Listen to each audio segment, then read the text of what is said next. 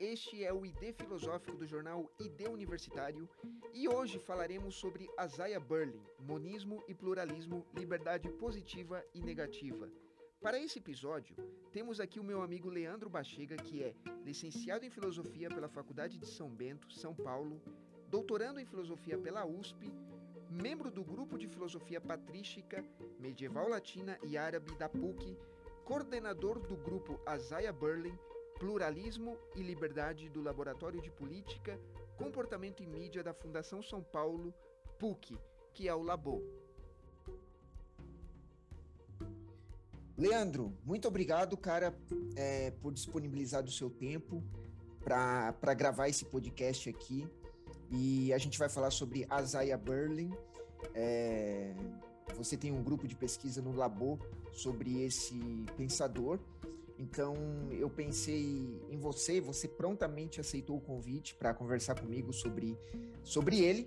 E eu te agradeço muitíssimo, Leandro, é, por você disponibilizar do seu tempo aí para gravar esse podcast. É, eu te admiro muito, né, preciso falar isso.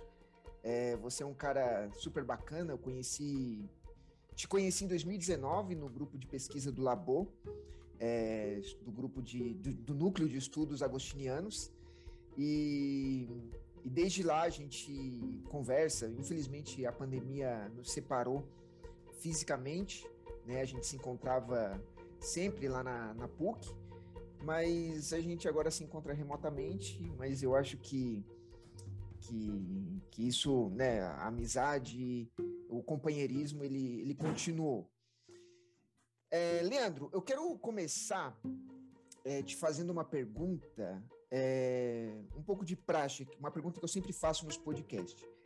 Leandro, quem foi Isaiah Berlin? Ok, então boa tarde, William. É, primeiro quero agradecer pelo convite, é um prazer estar aqui. E a admiração é mútua.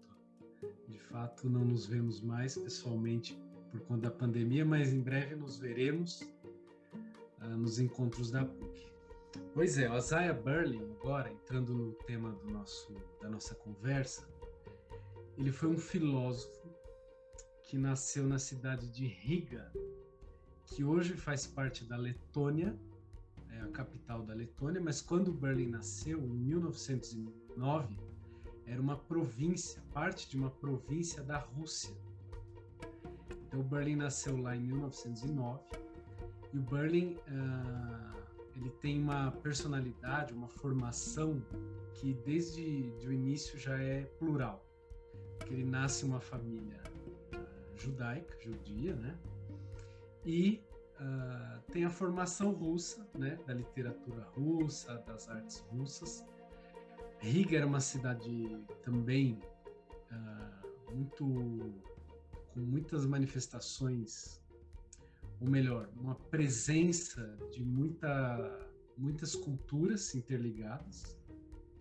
Então, em Riga uh, tinha uma tradição alemã, russa, também muitos judeus, e Berlim cresceu nesse ambiente. Durante a Revolução Russa, um pouco antes, os pais do Berlim ficaram preocupados com a situação da família e se mudaram para a Inglaterra. E aí lá tem essa terceira fatia da formação do Burley, que é uma formação educacional, filosófica totalmente inglesa, né? na tradição da liberdade. Então o Burling, uh, ele jovem, vai estudar em Oxford, se forma em filosofia e se torna professor da universidade, professor de filosofia da universidade e lá ele desenvolve principalmente uh, uma, uma, corrente, um, uma corrente de estudos chamado História das Ideias, né? Ele faz, ele, que ele é um historiador de ideias, talvez mais do que um filósofo. Eu estou dizendo isso porque é como ele se definia. E aí o Berlin se propõe então a entender qual era a história das ideias que impactaram o século XX. E aí ele se debruça, né, praticamente toda a vida para identificar a origem dessas ideias. Então esse é o Berlin, um filósofo de de origem, de família de judeus, nascido na Rússia e formado intelectualmente na Inglaterra. É, Leandro, você deu uma, uma palestra no Labor, no, no seminário que o Labor promoveu, que se chama é, Os Pensadores Judeus, e você falou justamente de Isaiah Berlin. E Sim. você comentou algo que, para mim, é, não ficou muito claro, porque eu nunca, ouvi, nunca havia é, ouvido falar sobre isso, né? Então, é, eu acho que agora você pode me esclarecer, tanto a mim quanto para aqueles que nos ouvem. É, você falou sobre o monismo e pluralismo, liberdade positiva e negativa em Berlin. Você pod poderia é, nos comentar um pouco sobre isso, nos explicar o que é o monismo e o pluralismo, liberdade positiva e negativa em Isaiah Berlin? Claro, claro. Esses são pilares do pensamento de Berlin eu vou explicar, se alguma coisa não ficar clara, você me, me fala. Bom, quando o, o, o Berlin, uh, na década de 30, se não me engano, a Universidade de Oxford encomendou para ele uma biografia de Karl Marx. Então, Berlin, que nunca havia estudado um pensador político dessa forma, tão detida, ele estuda o Karl Marx e as origens do pensamento do Marx. E aí o que ele percebe, em primeiro lugar, é que não só no Marx e também no, uh, no Hegel, que era um, digamos assim, a principal influência do Berlin, mas em toda a história da filosofia, todos os filósofos ou as correntes filosóficas buscaram apenas uma resposta e entendiam que essa resposta, uma vez descoberta, traria, enfim, as soluções para os problemas humanos. Então ele pensa, por exemplo, em Platão. E aí Platão diz: quando alcançarmos a verdade do mundo das ideias, então finalmente nós teremos a resposta final. Ou então, se você pega Marx e ele diz: olha, a história funciona como uma luta de classes. É necessário então que a, que a história se, que deixemos a história levar até o clímax final uma, uma sociedade comunista. Ah, Santo Agostinho, por exemplo, diria que a resposta final dos homens é Deus, é o cristianismo, e por aí vai. Então, diante dessa, dessa busca que o Berlin identifica na história da filosofia, ele chama essa busca de monismo. Por quê? Porque seria a busca de uma resposta só, mono, por isso, né, a origem da palavra. Então, contra o monismo, que é o que o, o, o que o Burley identifica na história desses filósofos, ele propõe o pluralismo. Claro que ele não diz que todos os filósofos buscaram uma resposta só. Alguns outros filósofos perceberam que não existe uma verdade apenas, né, única e que vai responder todos os anseios humanos, os problemas humanos. Então, por exemplo, a gente pode falar aqui do Maquiavel. O Maquiavel é, é segundo Burley, o primeiro filósofo ou pensador que diz assim: olha, o cristianismo é, é um, um, um bom conjunto de valores para se pensar e para se seguir. Mas se eu usar esses valores na política, eu vou acabar morrendo.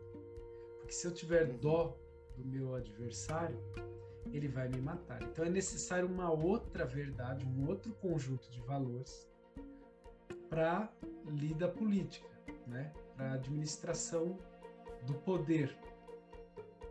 Depois o Berlin cita outros dois filósofos, um outro italiano, que é o Giambattista Vico, e um alemão, que é o Herder.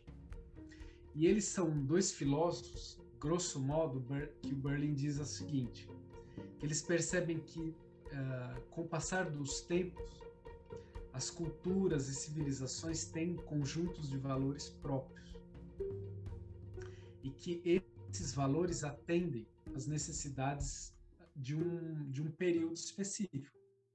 Então, por exemplo, os valores uh, da Grécia Antiga eram verdades para aqueles gregos naquele período, que eram distintos dos valores dos hebreus lá na uhum. Palestina. Uhum. São dois conjuntos que também é, hoje ninguém mais segue, né? Uhum. Nem o, os valores é, hebreus, nem os gregos. Mas o que ele vê é que há uma série de respostas possíveis para dilemas que os homens enfrentam. Esse, esse seria o pluralismo. Esse, esses dilemas, ô Leandro, ele poderia estar relacionado a, um, a uma realidade política de cada, de cada território, de cada país. Um exemplo, é, é, a verdade, ou eu não diria a solução, porque eu acho que, que né, como um, eu sou um cara que gosto muito de ler os, os teóricos do conservadorismo, né? O Burke, o Oakeshott. Então são, são teóricos que, que, que não querem buscar soluções, digamos assim, para uma, uma realidade política, certo? É, inclusive o Oakeshott ele, ele, ele compara o, o, o, conservador, o homem conservador, como o estivador, aquele que, está no barco embaixo apenas para manter o barco em equilíbrio. Ele não, não está lá em cima visando um futuro, uma solução, uma terra, certo? Então, essa, essa busca, é, esse pluralismo estaria relacionado a uma realidade política, ou seja, cada território, cada país teria é, uma realidade diferente, digamos assim? Então, é, é, na verdade, a questão está relacionada a toda a vida de uma pessoa, não só na esfera política. Pode ser religiosa, na sua vida diária, seu, sua vida privada, né? Mas o que o Berlin diz é que uh, quando esses filósofos, o Herder e o Vick, identificam essa multiplicidade de valores ao longo da história, o que o Berlin pega para ele é que o que ele percebe é que diferentes problemas foram tratados ao longo da história de, com diferentes respostas. Essa é a primeira coisa. A segunda é que se ele, uh, ele não, se ele dissesse, por exemplo, que uma só resposta caberia para todos os problemas semelhantes, ele penderia para o monismo. Porque lembra, o monismo é aquela resposta única para todos os problemas, né?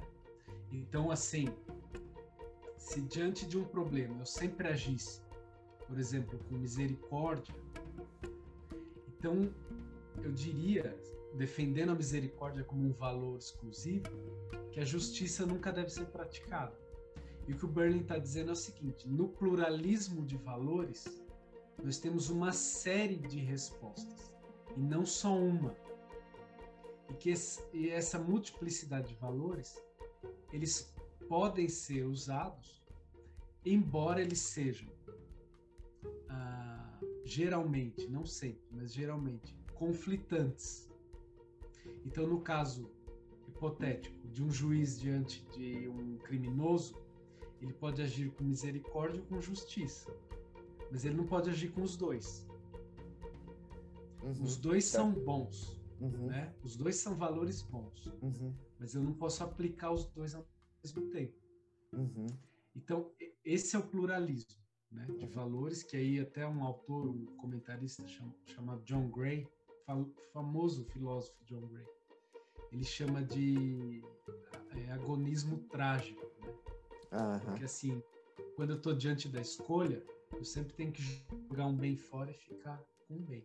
Uhum. Às vezes até, segundo Burley, é, nós temos que fazer escolhas de males. Uhum Agora, o que eu não posso dizer, segundo o monismo, uh, é que existe essa resposta exclusiva. Então, na uhum. verdade, existe uma série. Uhum. Né? Um, cada reali no caso, cada realidade teria uma resposta. Seria isso? Então, a resposta cabe à pessoa que está diante do problema. Entendi. Uhum. Exemplo, Uh, um exemplo que, que, eu sempre costumo dar. Uh, a polícia prendeu uh, um homem e quer dizer, ele sabe que um homem colocou uma bomba em um prédio. Uhum. E aí, no conflito com a polícia, a polícia mata esse homem, mas ele estava junto com uma criança. Então há a suspeita de que aquele homem, junto com a criança, colocou uma bomba dentro do prédio. Aí a polícia ela tem um dilema: deixa essa bomba explodir ou força a criança a dizer onde está a bomba. Uhum. Então são dois males. O que uhum. o Berlin está dizendo é que eu não posso ter de antemão uma resposta para todos os problemas. É a situação que vai me dizer. A situação que vai dizer. Isso. E aí, claro, é, há aí um, um, um pouco do, de um possível conservadorismo do Burn. Porque ele, ele, ele chega a dizer que a experiência acaba ah, dizendo, né, aquele que, que, enfrenta os problemas uhum. com frequência, qual seria a melhor escolha. Seria a realidade atual do momento. Exato. Mas, uhum. por exemplo, de tanto eu ser exposto a um problema específico, eu acabo pegando uma, uma capacidade de discernimento para saber qual é a melhor escolha. Uhum. Eu acho que um juiz ele passa por esse dilema todos os dias, né? É, pois é, pois é. Mas o que também não garante, né? Porque assim, a, a vida é acaso. Mesmo a experiência, você pode acabar se decepcionando, né? Uhum. Tomando uma decisão errada. Mas para ele, essa não é a questão. A questão é que, como eu disse, é, os problemas podem ter diversas respostas. Que eu não posso dizer que uma específica é certa. Por exemplo, em relação à vida, o religioso dirá: a minha religião é a resposta para a vida. Mas aí você encontra uma pessoa completamente é, sem religião alguma, talvez até sem valores morais, que diz que se satisfaz assim. Então o Burley vai dizer: se eu, se eu acreditasse uma verdade só para todas as pessoas, eu seria um monista e acreditando naquela verdade é, a tal ponto que eu acabaria forçando as pessoas a viverem uh, da maneira que eu acho que é a correta. Né? E aí a gente entra no outro ponto do que você perguntou, que é a liberdade positiva. A liberdade positiva, é, para o Burley, é uma ideia de liberdade em que eu quero ser senhor de mim mesmo, mas eu percebo que existe em mim um eu que é superior, que se eu desse ouvidos a esse eu superior, eu seria mais perfeito, digamos assim. Só que o que acontece na minha vida é que eu dou sempre ouvidos para um eu inferior, muito ligado, por exemplo, aos sentidos. Uhum. Então a gente diz assim: olha, é, eu, eu sou muito suscetível ao capitalismo, mas se eu não fosse, eu viveria de forma mais sublime, acima de, de capitalismo, de consumo, de dinheiro, né? Eu tenho uma, um pendor dos desejos da carne. Mas se eu me privasse, aí eu seria um quase santo. Uhum. E aí, esse é, esse é uma, um primeiro passo da pessoa que, que pensa a liberdade dessa forma. Porque, como, o que, que ela entende? Se ela desse, não desse ouvidos para esse eu das sensações, ela seria mais livre, seria livre da ideia de consumo, livre dos desejos da carne, né? Esse é um primeiro ponto. O segundo ponto é que eu percebo que, na verdade, essa seria uma realidade de todas as pessoas, não só para mim. Quer dizer, eu evitar o capitalismo, eu evitar os desejos da carne, eu evitar os pensamentos ruins a respeito das pessoas, seria o ideal não só para mim, mas para toda a humanidade, né? E aí o Berlin percebe que esse era um discurso que, de certa forma, o pensamento político, a partir do século XVIII, adota, que é, uh, por exemplo, a, a, proposta, segundo Berlin, daquele filósofo suíço que é o Jean-Jacques Rousseau. O Rousseau diz assim: olha, é, o homem nasce livre e vive preso por causa dos males da sociedade, né? Então ele precisa, ao mesmo tempo que for livre, ele, ele precisa se libertar, mas à medida que ele é livre, ele também precisa ser obediente a todos os outros homens da sociedade. Então, como é que ele chega a essa, a essa liberdade? A hora que todos os homens também se submeterem a essa realidade, que é aquela ideia da liberdade positiva que eu dizia. Ou seja, eu preciso que todos os homens percebam que nós temos que nos submeter a essa vontade geral de viver em nome do bem comum. Né? Que é, segundo Burley, o que vai fomentar as ideias socialistas e comunistas. Então, o que, que a gente via no socialismo e no comunismo passando agora do 18 para o 19 para o 20? É que havia uma proposta de que nós, os homens só seriam livres se obedecessem ao Estado, que sabia o que era melhor para as pessoas, e elas não desejassem uh, consumir ou se submeter àquela economia de mercado do Ocidente, mas se contentar com pouco, com o trabalho e com a pátria, né?